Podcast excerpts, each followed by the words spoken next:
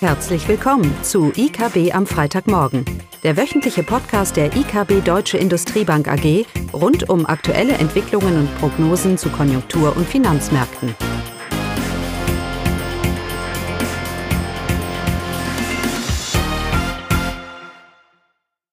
Hallo und willkommen zu IKB am Freitagmorgen.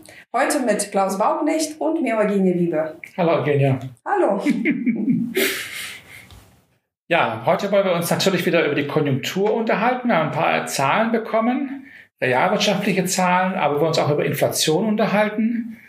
Ähm, und dann wollen wir uns ein bisschen über unsere Studie unterhalten. Wir haben eine Automobilzuliefererstudie veröffentlicht und da möchte ich das eine oder andere ähm, quotieren. Aber anfangen tun wir in normaler, gewohnter Weise, Eugenia, mit? Genau, mit äh, Konjunkturupdate. Äh, sind nämlich äh, die BIP-Zahlen für die Eurozone für das vierte Quartal herausgekommen. Und ja, die Wirtschaftsleistung ist wie erwartet ähm, im letzten Quartal geschrumpft. Äh, durch ja, die zweite Infektionswelle und auch die erneuten Lockdown-Maßnahmen äh, in europäischen Ländern. Aber die Schrumpfung der Wirtschaft ist nicht so stark ausgefallen äh, wie erwartet. Das BIP ging äh, um 0,7 Prozent zum Vorquartal zurück. Äh, für das Gesamtjahr ergibt sich somit ein Minus von 6,8 Prozent.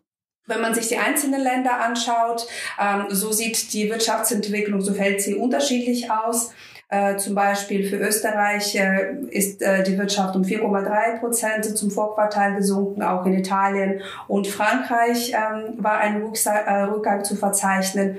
Ähm, dagegen in Deutschland und Spanien konnte man sogar einen leichten Anstieg vermelden.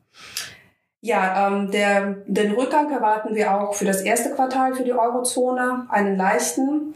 Ähm, und dann ist hoffentlich dann im zweiten Quartal, wenn die Lockdown-Maßnahmen etwas gelockert werden, sehen wir dann auch positive BIP-Zahlen. Genau, das sehen wir auch für Deutschland, ne? Genau.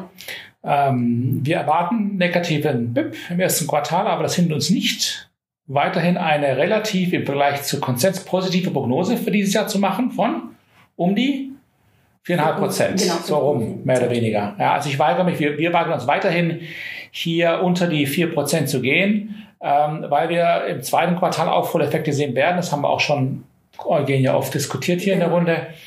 Und das zweite, die zweite Jahreshälfte äh, ähm, auch hier gewisse Aufholeffekte, auch Erholungseffekte, auch global getrieben, hier zeigen soll. Natürlich hängt viel davon ab, wie der Impfverlauf ähm, stattfindet. Aber ein Quartal hin oder her, der Gesamtausblick, davon gehen wir nicht weg ist, wenn wir über den kurzfristiges, schwieriges Umfeld hinwegschauen, gar nicht mal, gar nicht mal so schlecht. Ich habe am Anfang gesagt, ich quotiere die Studie. Ich glaube, das heißt zitieren, ne? Ja, kannst ja, du auch okay, machen. gut.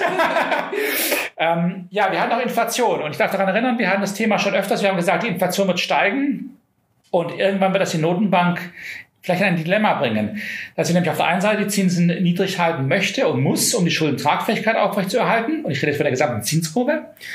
Auf der anderen Seite aber diese steigende Inflation ja doch eine gewisse Reaktion und Normalisierung von der EZB, äh, dass es zu erwarten ist. Ich rede jetzt nicht von Zinsanhebungen, aber natürlich vor allem die Beendigung dieses Aufkaufprogramms, dieses Krisen-PEP-Programm. Naja, jetzt hatten wir Inflation für Januar, die war deutlich höher als erwartet. Wir wussten, da sind Sondereffekte drin, wie die Mehrwertsteuer im Falle von Deutschland, aber auch ohne das war sie doch relativ hoch, hat eigentlich alle Volkswirte überrascht. Naja, eine Monatszahl macht jetzt nicht viel aus, aber allein jetzt schon sehen wir, dass der Durchschnitt für dieses Jahr, die Prognosen werden nach oben angehoben werden müssen, auch für die Eurozone. Und ich möchte mal betonen, äh, das mag wieder rauf und runter gehen und man kann es auch im Moment nur sehr schwer messen wegen dem Lockdown. Bleibt volatil, aber diese Inflationsrate wird steigen und das wird die Notenbank doch zunehmend nötigen, dieses PEP-Programm auch in der Tat Anfang 22, wie sie ja gesagt hat, auslaufen zu lassen. Warum ist es wichtig? Es ist wichtig, weil es das, dieses PEP-Programm ist, dass die äh, Bundrenditen da hält, wo sie im Moment sind. So dermaßen negativ. Und stimmt das Konjunkturbild, das uns Eugenia erzählt hat? Und steigt die Inflationsrate etwas, dann ist kein Raum für Zinsanhebungen vielleicht, aber sicherlich keine Weiterführung von so einem Krisen Aufkaufprogramm und Aufblähen der Notenbankbilanz. Und das heißt, wir bleiben weiter bei der Einschätzung, dass das lange in der Zinskurve weiter steigen wird.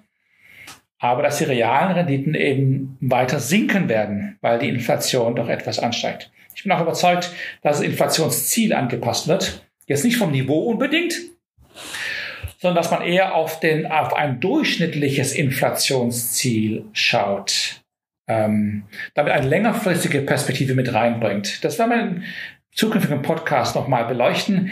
Für mich ist es einfach die ehrlichere, das ehrlichere Ziel, weil eine Notenbank kann nicht mechanisch irgendeine Inflation kontrollieren. Das hat in den 80er Jahren schon nicht geklappt, äh, als man das mal wirklich äh, durch Geldmengensteuerung versucht hat. Es geht nicht. Und die Globalisierung und die fallende Inflation, die wir gesehen haben, diese stabilen Zeiten, das war, das war eine Anomalie. Na, vielleicht den Glauben hervorgebracht, die Notenbank könnte wirklich irgendetwas hier steuern. Also es kann nur langfristiger Anker äh, der Erwartungen kann gesteuert werden. Und also durch die Inflationsziel einfach die ehrlichere Variante. Das ist sicherlich ein konträrer Punkt, äh, aber wir scheinen uns ja nicht klare Meinungen zu haben. Da werden wir auch noch einen Kapitalmarkt darüber rausschicken, äh, dass es doch not, sogar notwendig ist, äh, dass so eine Anpassung im Inflationsziel einfach stattfindet. Entscheidend ist natürlich, dass dieser Durchschnitt schon eine gewisse Zeitdimension hat. Ja, ich kann nicht sagen über die nächsten 100 Jahre, ist Inflationsziel oder äh, x, sondern es muss schon innerhalb einer Erwartungshorizont drin sein. Aber in diesem Rahmen hätte die Notenbank natürlich viel Spielraum, dann auch zu agieren. Und das ist ja der Punkt. Ja, Inflation steigt, könnte erholt sich, aber die Zinsen auch aus europäischer Sicht, Schuldentragfähigkeit, äh, sollte vielleicht nicht angehoben werden. Was ist mit der Legitimität oder Glaubwürdigkeit der Notenbank? ein Inflationsziel, das auf den Durchschnitt fokussiert, könnte sagen, hey, die letzten zehn Jahre haben wir unser Ziel komplett nach oben verfehlt. Dann ist jetzt Raum auch mal nach, äh, nach oben hin zu, zu verfehlen. Ähm, und dieses Inflationsziel würde eben solche Überlegungen erlauben, legitimieren und würde auch glaubwürdig rüberbringen. Für mich ist das auf jeden Fall das sinnvollere Inflationsziel. So, jetzt haben wir schon viel über Inflation und so weiter gesprochen. Ich möchte jetzt noch ganz kurz zu unserer Studie kommen. Einmal im Jahr zu Anfang veröffentlicht die EKB eine Studie über die Automobilzulieferer, wo wir die Bilanzen der Unternehmen im Detail analysieren. Und mir sind so äh, ein paar Punkte wichtig, die ich betonen möchte. Eins, es zeigt sich auch in den Zahlen der Unternehmen, dass diese Corona-Krise an, einem denkbar schlechten Zeitpunkt angefangen hat, weil wir bereits 2019 eine Industrierezession hatten. Die Bilanzen, die Rentabilität der Unternehmen hat sich bereits in 2019 deutlich verschlechtert. Und das gilt vor allem, vor allem für die kleineren, für die kleineren Unternehmen. Das heißt, diese Unternehmen gingen in die Krise äh, an, äh, hinein mit bereits deutlich geschwächten äh, Ertrags, Ertragslage. Und wenn man sich die ersten neun Monate anschaut von, von diesem, von letzten Jahr, also die eigentliche Corona-Krise, ja, dann ist das Bild, man kann durchaus sagen, katastrophal für die kleinen Unternehmen. Die meisten Unternehmen sind grundsätzlich in die Verlustzone gerutscht und die kleinen Unternehmen sind regelrecht ähm, eingebrochen. Ähm, interessant ist ja, dass wir eine Erholung gesehen haben in der Konjunktur, im, im Starkerholung im dritten Quartal, auch in der Automobilindustrie. Die war deutlich besser als auch erwartet war. Und das hat zum Glück etwas Wasser unter den Kiel der Unternehmen wieder, wieder gebracht. Ähm, aber, wie Eugenia gesagt hat, das erste Quartal bleibt schwierig. Der Ausblick grundsätzlich mit Risiken behaftet. Uh, es bleibt ein sehr schwieriges Jahr für die Automobilindustrie, vor allem für die kleinen Automobil Automobilisten, sage ich jetzt mal. Und äh, ja, ich denke, wir haben den Tiefpunkt durchschritten was die Bilanzverschlechterung äh, angeht, die ersten neun Monate von 2020. Aber ob das jetzt ein V oder ob das ein U wird, das ist noch abzuwarten. Wenn das erste Quartal schlecht läuft, diese kleinen Unternehmen werden weiterhin wirkliche Probleme haben. Und darum ist es so, so wichtig, dass wir so schnell wie möglich hier auch eine Erholungsdynamik im zweiten Quartal sehen, damit dieses systematische Ausfallrisiko jetzt nicht eskaliert. Das kann man sagen, es ist nur ein Quartal. Es ist nicht nur ein Quartal. Wir kommen schon von mindestens acht Quartalen vom, von, von Problemen und einem herausfordernden Umfeld.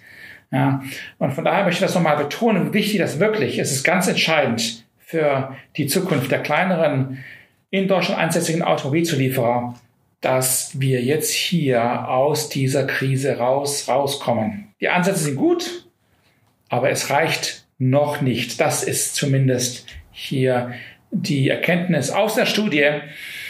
Aber wir haben nun mal diesen positiven Ausblick für die Konjunktur, da halten wir auch daran fest. Ähm, und von daher erwarten wir, dass, äh, dass da doch mehr und mehr Wasser unter den Kiel, wenn ich das mal sagen darf, von den Unternehmen kommen, ähm, kommen wird. Ja, also bevor wir jetzt äh, allen ein schönes Wochenende wünschen, ähm, würde ich gerne nur darauf hinweisen, dass die Sonderstudie zur Automobilzulieferer auf unserem BKW-Blog ähm, ähm, herunterladen kann und dann alles im Detail durchlesen. Genau, wir würden uns auch über eine E-Mail freuen, wenn Sie konkrete Fragen haben. Ähm, genau. So ist das. Das war's für heute. Ja. Tschüss. Tschüss. Das war das wöchentliche IKB am Freitagmorgen. Sie wollen immer über neue Ausgaben informiert bleiben? Dann direkt den Podcast abonnieren. Oder besuchen Sie uns unter www.ikb-blog.de slash podcast.